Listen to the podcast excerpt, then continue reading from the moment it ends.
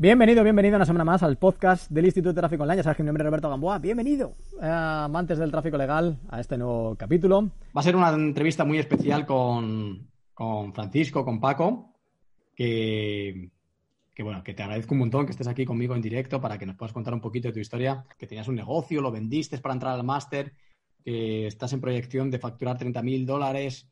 Bueno, increíble, ¿no? Al final es, es una historia realmente impresionante. Un gustazo, Robert. Nos han inculcado la falsa creencia de que si sigues a la mayoría el camino marcado y trabajas duro, tendrás éxito. Y esto es simplemente mentira. Todos conocemos demasiadas pruebas de ello. Sin embargo, existe una nueva realidad, con personas que hoy están generando su propia riqueza y diseñando su propio futuro sin desperdiciar tiempo y dinero en formaciones tradicionales, lentas, obsoletas y poco personalizadas. Nosotros estamos haciendo historia, creando de cero el cambio que otros nos niegan en el mercado de oportunidades más grande de la historia de nuestra humanidad y formando la comunidad más libre y unida del mundo. Mi nombre es Roberto Gamboa y quiero darte la bienvenida a nuestra realidad, a la realidad paralela del tráfico digital.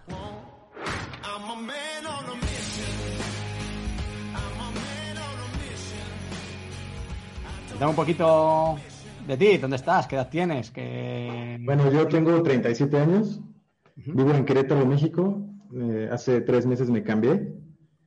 a aquí a Querétaro, vivía en la Ciudad de México.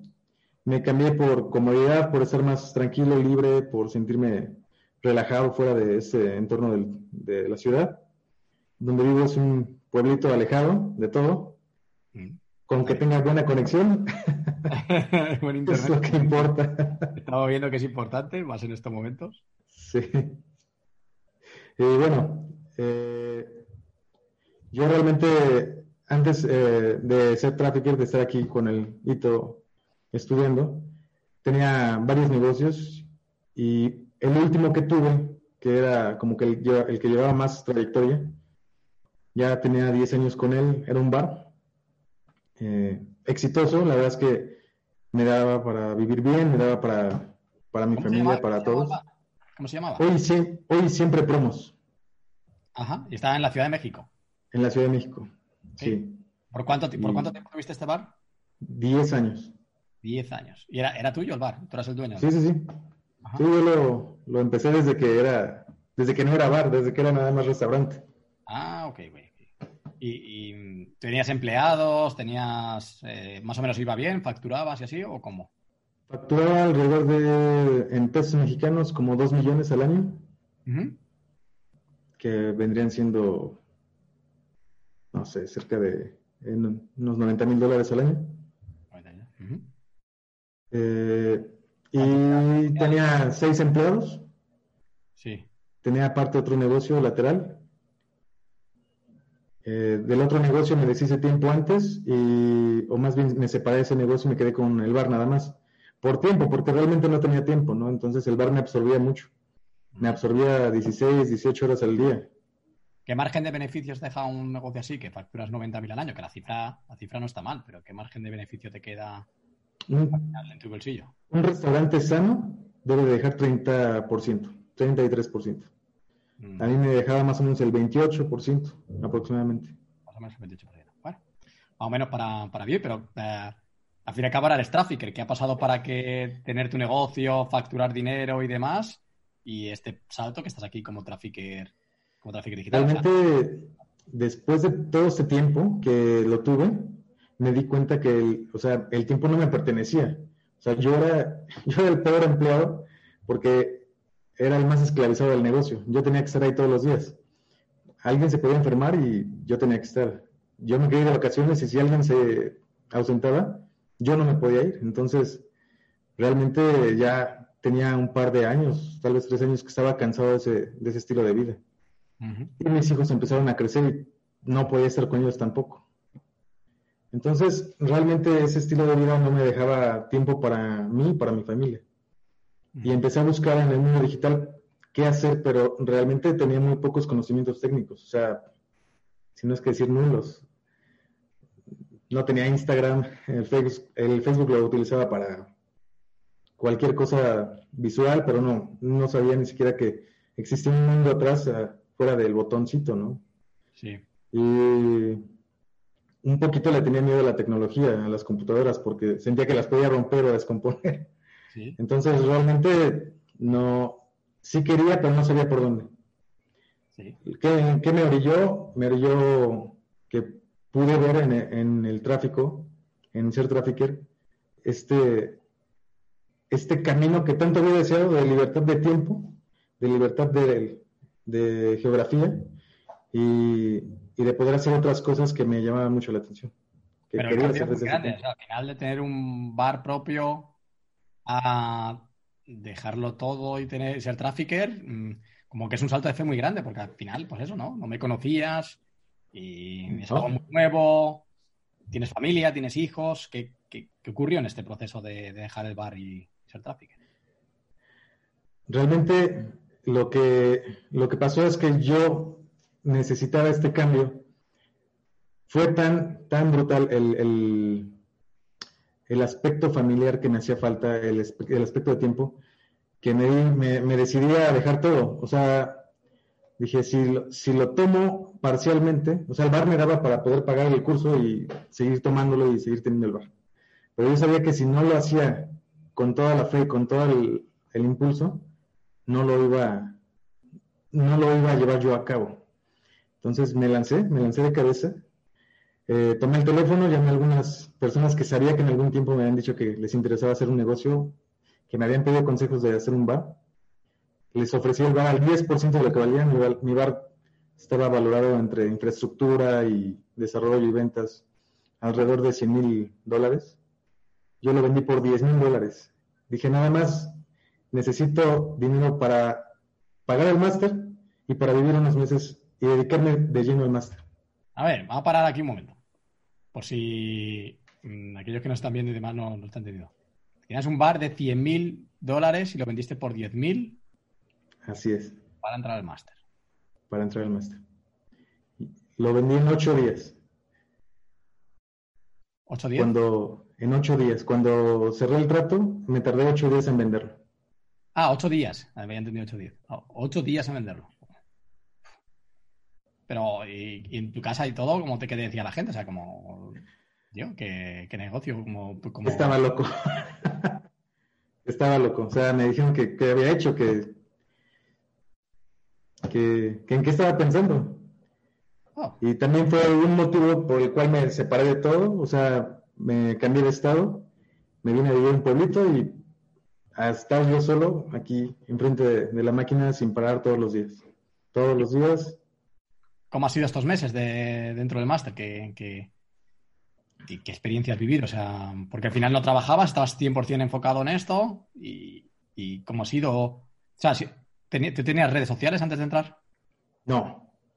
Sí, tenía un Facebook abierto, pero tenía dos años que no lo abría. O sea, Instagram no tenía. No, no tenía ninguna red social. Y, y porque esto le pasa a mucha gente dentro del máster así. ¿Cuál es para ti la parte más difícil? ¿El, tratar con clientes o esto mismo? ¿El partir de cero de las herramientas? ¿Qué ha sido para ti más, más complicado? Yo pienso que dejar de pensar como pensamos y empezar, y empezar a pensar como queremos ser.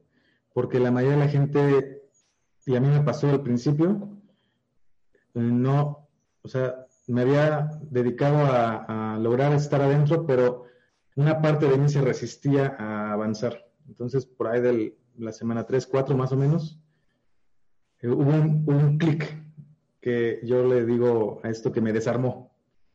Me dejó tumbado y me pude levantar, pero sin esos ladrillos que me estaban pesando, sin ese lastre. ¿Cómo, ¿Cuál fue el clic que, pasó en la cabeza?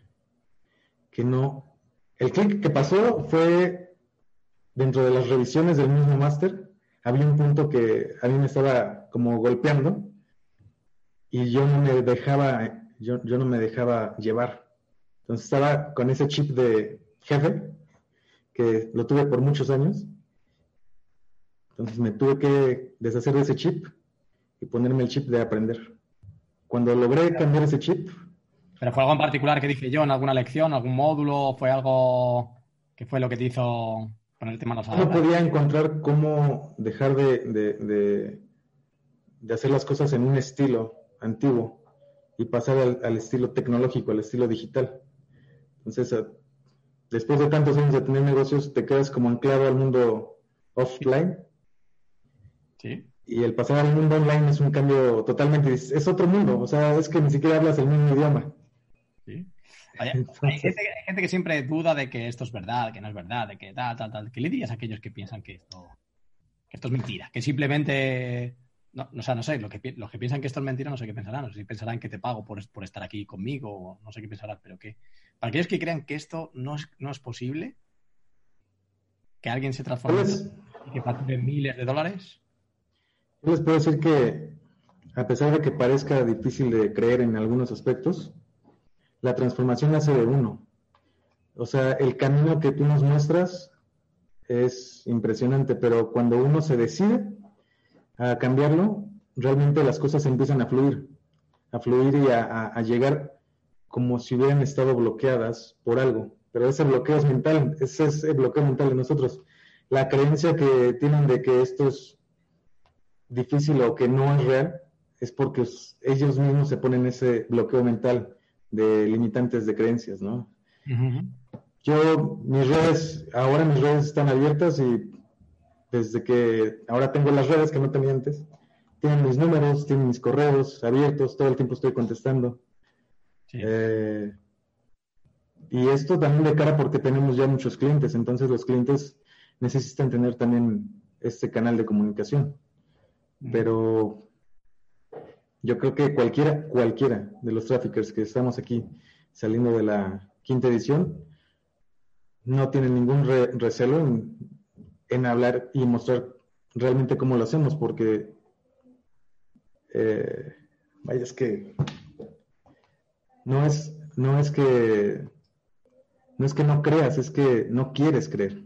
No, quieres, claro, no quieres creer.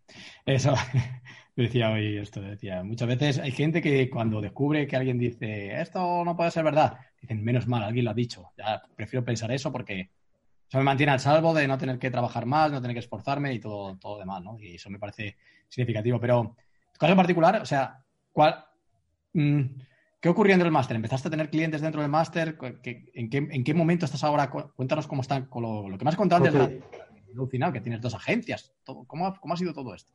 Tengo dos agencias ahorita, probablemente antes de que acabe el año forme otra. ¿Cómo se llaman? Eh, una se llama 5D, Marketing Studio, y la otra se llama Outabox. 5D Marketing Studio y la otra? Outabox. Vale. Mind Outabox. Una mente fuera de la caja. Ah, ok. Sí, sí, sí. Eh, bueno, la agencia de 5D eh, es internacional. Eh, somos cinco socios de diferentes países todos, uno de España, uno de Italia, Panamá, Perú y México. Yo. Qué bueno. Con, esa agencia tenemos ya tres clientes. Eh, tres clientes ya que están pagando. Uno es una heladería local de Panamá, que la verdad se le hizo un plan completamente distinto a lo que cualquier marketing tradicional haría. Y se está proyectando una facturación de arriba de 20 mil de, de mil dólares. ¿A una heladería? A una heladería pero vende helados mmm, baratos. Gelato, gelato, italiano artesanal en Panamá. Joder. Pero sí que facturan, ¿no? tipo una heladería, ¿eh? una heladería. El otro es un infoproducto que se firmó un contrato por 33 mil dólares. Este contrato es para vender un infoproducto de ellos, una, un curso de liderazgo. De liderazgo, ok y próximamente lo, lo verán en Perú, que está dirigido a Perú nada más. Solo Perú. Okay. Solo Perú. Se llama Rubik. ¿Y el tercer cliente cuál es? El tercer cliente, eh, bueno, el tercer son dos clientes más. Uno es un, un producto que todavía estamos por cerrar, que es una escuela de, ay, ¿cómo se llama? De actores, de Interpretación. Es en un curso que era offline de interpretación y se cambiaron al mundo digital porque la pandemia se los comió. O sea, literal tuvieron que salir de los locales donde estaban y se fueron a, su casa. Entonces... Ahí ayudándole en la digitalización de esta parte, ¿no? Sí. Qué bueno. Qué interesante. Pero es mucho, mucho contenido. Entonces ellos, aparte es un, es un negocio que tiene 30 años, que si no hubiéramos estado ahí, pues hubiera cerrado. Qué bueno. Por siempre. Estas son las historias que más me gustan. Estas son las historias que más me gustan porque, joder, yo pienso que, siempre lo, lo estoy comentando, ¿no? Que pienso que ahora más que nunca hace falta gente que se ponga a trabajar. Hace falta gente que, en medio de esta situación que estamos viviendo, ponga foco en la solución y, y de ese paso de digitalización que, que- esta sociedad y este mundo está necesitando, ¿no? Entonces, a mí me encanta esta historia de negocio que iba a cerrar, negocio que ha sido salvado por, por un trafficker en este caso, ¿no? Vale, me, parece fantástico. Sí, sí, digo, la verdad es que sí es un trabajo fuerte, o sea, porque cambiar, desde cambiar la mentalidad de la gente del mundo offline a decirle que tiene que migrarse completamente es difícil. Pero cuando se ven orillados por la situación que estamos viviendo todos, eso les, les orilla más rápido hacerlo, ¿no? Y la cuarta es un dentista que también a él se le está facturando fuerte, se le está logrando que facture fuerte él, y es en Panamá el dentista. En, en dos ciudades, le estamos haciendo campañas en, en dos ciudades. ¿Cuánto está facturando, más o menos? Para él son alrededor de 12 mil dólares la campaña. O sea, ¿él está facturando eso o le estáis cobrando esto? No entendí. No, es, esto es lo que él está facturando. Nosotros ya, vaya, es que nosotros cobramos por comisión en la agencia. Entonces, aparte de la preparación que se le cobra, se le cobra un porcentaje. Para la agencia son 7 mil dólares. Ok, 7 mil dólares. 7 mil dólares. 7 mil dólares. Uh, wow. Increíble, es increíble. Y esta es una de las agencias que tienes. La otra agencia, es una. ¿por qué tienes dos agencias? Porque eh, en una entramos en un reto y Sí. fue la agencia de reto, y en la otra, por comulgar con algunos compañeros de México, decidimos hacer otra agencia. Qué bien. ¿Y, y esta Y- cómo va? ¿La segunda agencia cómo va? La segunda agencia eh, está, también tenemos gente de, de- de Chile y de México.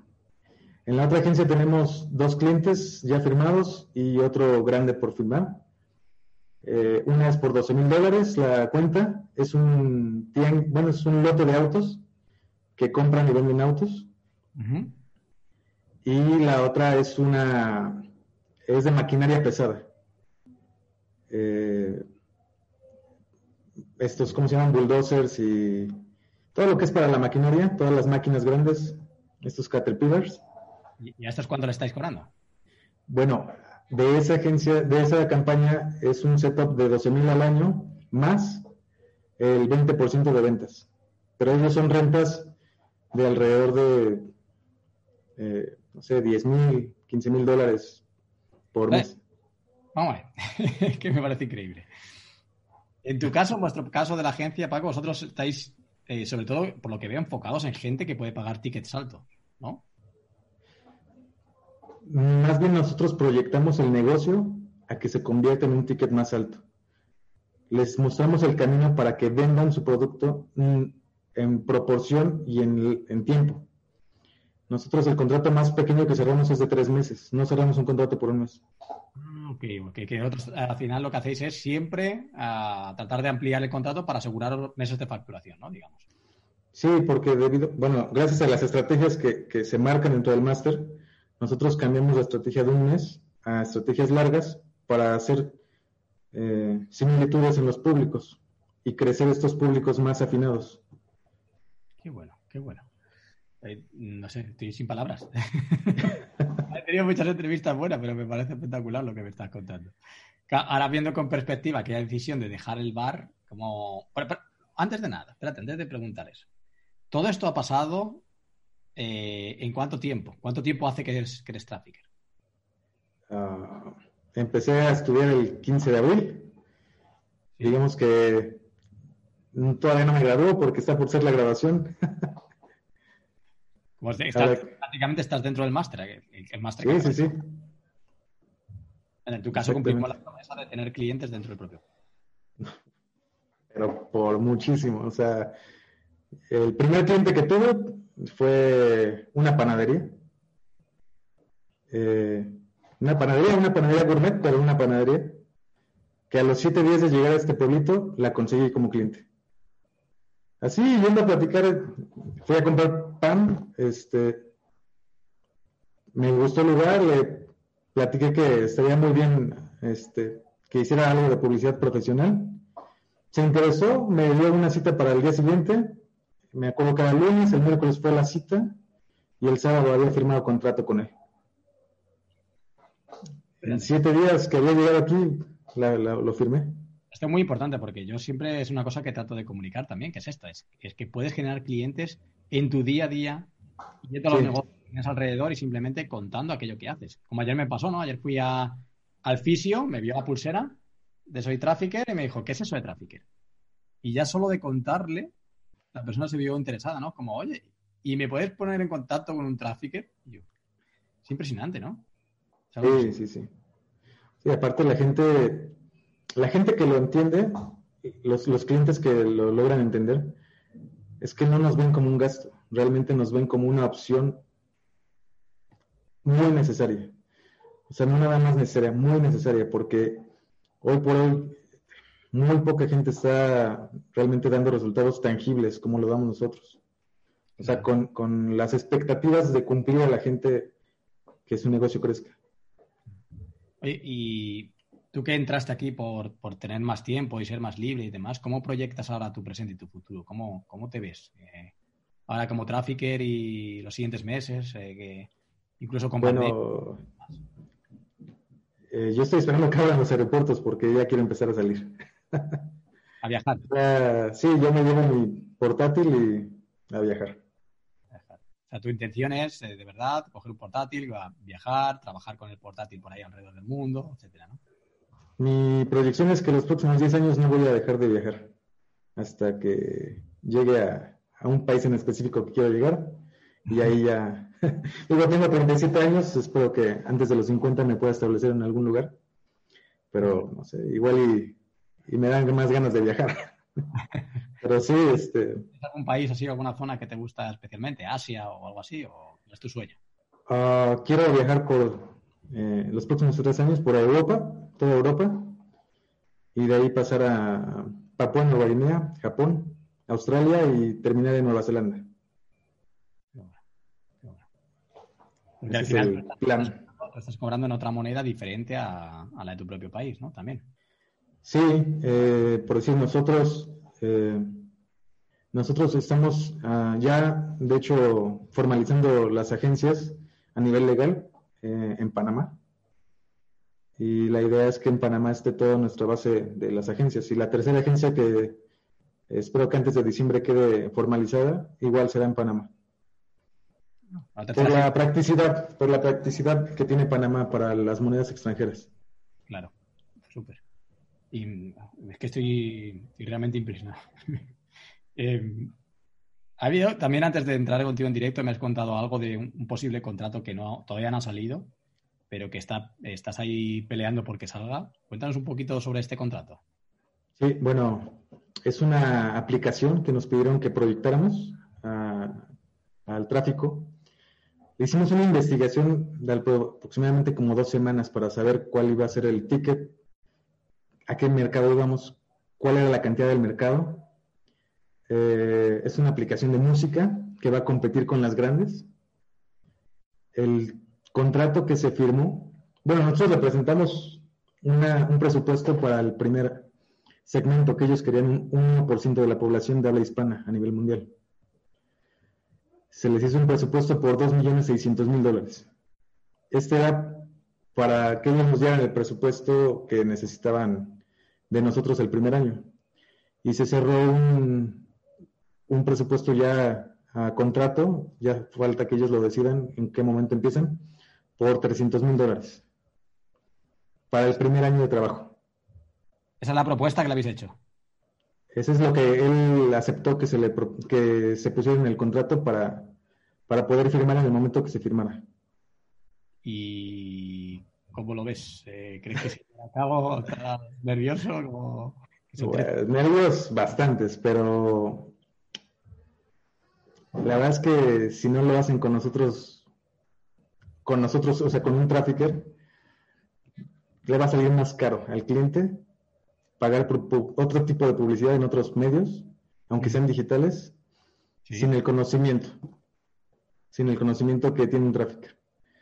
O sea, nosotros con el conocimiento que adquirimos en el, en el máster, realmente podemos proyectar gente y negocios a un nivel muchísimo más alto, con menos costo para ellos y con mayor beneficio. Y más sólido también el, eh, este, estos usuarios. Esta es una aplicación que cambia totalmente eh, el sentido. Es una aplicación de música para conciertos de habla hispana. Hay una aplicación similar en habla inglesa. Eh, ahí sí no podría dar el nombre porque yo no tengo derechos de dar los nombres, pero son aplicaciones grandes y el público al que se va, objetivos es muy, muy alto. Entonces, si nosotros logramos este contrato, pues es trabajo por muchos años y muy bien pagado, muy bien pagado. Bueno. Bueno, no, de verdad, no sé. es, realmente es una historia impactante, ¿no? Y además de una persona que, está en un mercado diferente, que está, que lleva poco tiempo, que empezó de absolutamente cero, que arriesgaste como nadie, porque vender tu propio negocio por una décima parte de lo que vale es, arriesgar de manera increíble, con familia. Y no sé, Paco, de verdad eh, te felicito, me dejas sin palabras y yo pienso que, que, mi día, yo me merezco lo que consigo porque mi día arriesgué más que la media. Bueno, pues personas como tú dejan mi historia a la altura, a la altura de los zapatos, ¿no? O sea, es, es, es una historia brutal, es brutal. Felicidades, de verdad, te lo digo honestamente felicidades por, por ser tan valiente y dar todos estos saltos de fe uno detrás de otro, uno detrás de otro, sin, cesar, ¿no? es increíble, es increíble. La verdad es que me siento muy, muy agradecido con, los tutores, con, el, con esta comunidad, porque aparte no es nada más el tener clientes, ¿no? O sea, tengo amigos que van a ser entrañables de por vida, entrañables. O sea, y amigos que ni siquiera conozco así en presencia, que son a través de la cámara y que a pesar de eso son amistades ya entrañables. Entonces, no es nada más, y no es nada más el hecho de cobrar, porque se cobra bien, es que creas una comunidad que no sabes que existe allá afuera y que, que también es un gran valor que se debe de mencionar, ¿no? O sea, la comunidad que en la que uno vive regularmente en su día a día te quedas con esa idea, pero cuando llegas a una comunidad como esta, te cambia, te cambia el chip en todos los sentidos. Sí, sí, eso también es una cosa que también yo digo mucho, pero yo sé que la gente que no, me conoce, no nos conoce, pues dice, no sé muy bien esto a qué se refiere, pero esta comunidad de la que realmente creemos que juntos somos más fuertes y que no tenemos que competir entre nosotros y que hay clientes de sobra para todos, yo creo que también cambia el chip a mucha gente, ¿no? Porque mucha gente está en una profesión en la que siente o cree que si le va bien al de al lado, no te va bien a ti, ¿no? Y no tiene miedo de compartir o miedo de... Y aquí es diferente, es diferente. No sé cómo has vivido tú esto. Yo el lunes acompañé a una compañera eh, que tenía un poquito de nervios del cliente que se estaba gestando de España. La acompañé a la plática para negociar el trato y entre los dos platicamos con el cliente y este acompañamiento, o sea, ella va a ganar con esta cuenta 10 mil euros. Y a mí me da enorme felicidad, ¿no? Que ella tenga un ticket de este tamaño, porque ella igual tiene un restaurante tipo bar y también se quiere, quiere cambiar su chip, su vida. Y este contrato le va a dar la oportunidad de, y hoy me habló justamente, que ya lo logró cerrar, que ya, ya se firma el contrato. Entonces, realmente a mí me encanta, me, me, me, da mucho gusto que ella logre este ticket porque sé que va a lograr dejar lo que estaba haciendo que ya no le gustaba, que era un restaurant bar, y dedicarse al 100% a esto. Y igual es compañera de esta edición, es compañera y bueno, Irma debe estar escuchando, ella yo pienso que va a lograr dar este brinco igual que, que yo al siguiente paso, ¿no? De empezar a facturar bien y vivir nada más de esto, que es lo que todos queremos. ¿Qué le dirías a todos aquellos que, tengan la duda de si esto será rentable? ¿no? Que tengan ahí, estén, aquí viéndonos, tengan las ganas, la intención de ser traffickers y conocen la oportunidad, conocen la, cómo el mundo digital se está desarrollando, escuchan tu historia, pero aún tengan el miedo, el miedo, que porque es miedo, y es, es normal, es una sensación humana normal, pero que tengan ese temor de dar el paso. ¿Qué les dirías a, estas personas? Yo solo les haría una pregunta. La edad que tengan, ¿de verdad vas a seguir viviendo de aquí hasta que te mueras? Como estás viviendo hoy? ¿O vas a dar el brinco para poder vivir como quieres vivir de verdad? Porque esta, este estilo de vida es totalmente distinto al que vivimos en el mundo offline.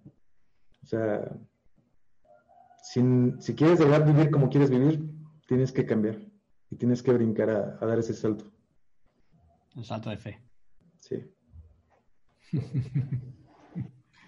Increíble, Paco. Bueno, no te quiero robar mucho más tiempo porque una persona con tres agencias y, y, no sé, y proyectos alrededor del mundo, no, seguro que no le, no le sobra tiempo, pero muchas gracias por, por, pasarte un rato aquí conmigo, por estar aquí un, rato. Yo por aquí lo estoy leyendo los comentarios en YouTube y, y bueno, uh, te felicita a todo el mundo. Gracias, felicidades Paco, admirable lo que has hecho, es súper alucinante. Y bueno, gracias por inspirar, Robert y Paco. Hay un montón de comentarios por aquí que bueno, solo hablan de las maravillas que has reflejado y, vamos, te reconozco que es de las entrevistas que me han dejado más, más sin palabras, ¿no? De, logros en poco tiempo, de cifras y todo. ¿Por, ¿Por qué hay gente que consigue cosas en poco tiempo y por qué no? Hay otros que no. Paco. Yo pienso que es yo pienso que es la creencia en ellos mismos, que sienten que, que es difícil. A mí hay una palabra que me, que me grabó, me marcó. ¿Por qué tiene que ser tan difícil? No tiene que ser tan difícil. Una de las cosas que cuenta en el módulo 2, ¿no? Exacto. Si no ¿Por qué tiene que ser difícil? No es cierto, no tiene que ser difícil. Nada más que uno está con esa, con ese rollo de, de que de que lo bueno no viene, ¿no? Que uno tiene que luchar mucho. No se trata de que no trabajes, se trata de que dejes atrás ese, esa dificultad mental que yo le digo. Sí, sí, sí, totalmente. No es fácil, no digo que es fácil. No, no, se, no, se, regala, no se regala. No. Pero no tiene por qué ser tan complicado como... O sea, yo me he aventado horas en vela, pero los resultados te puedo decir que jamás me voy a volver a preocupar ni por dinero ni por tiempo. Bueno, por tiempo tal vez un poquito. Pero ya encontraré la forma de lograr acomodar todo bien. Creo que hay una ambición de muchas agencias y todo, cada vez normal, pero siempre pasa. Tú al final, una persona así que con ganas y con energía y con motor como tú, que va por todas, llega un momento en el que crece, crece, crece, crece, crece. No es que dejes de crecer, sino que luego empiezas a, a estructurar cosas, ¿no? Eh, pronto empezarás a, a, pensar cómo montar un equipo, cómo delegar algunas cosas de las que todavía haces, cómo, cómo organizar tu tiempo para trabajar solo por las mañanas y liberar por las tardes. Empezarás a plantearte otras cosas, ¿no? Y muchas veces las claves están en, la, en las preguntas. Hay gente que estará aquí y se preguntará, ¿cómo puedo hacer yo para entrar? ¿Cómo, ¿Esto será verdad?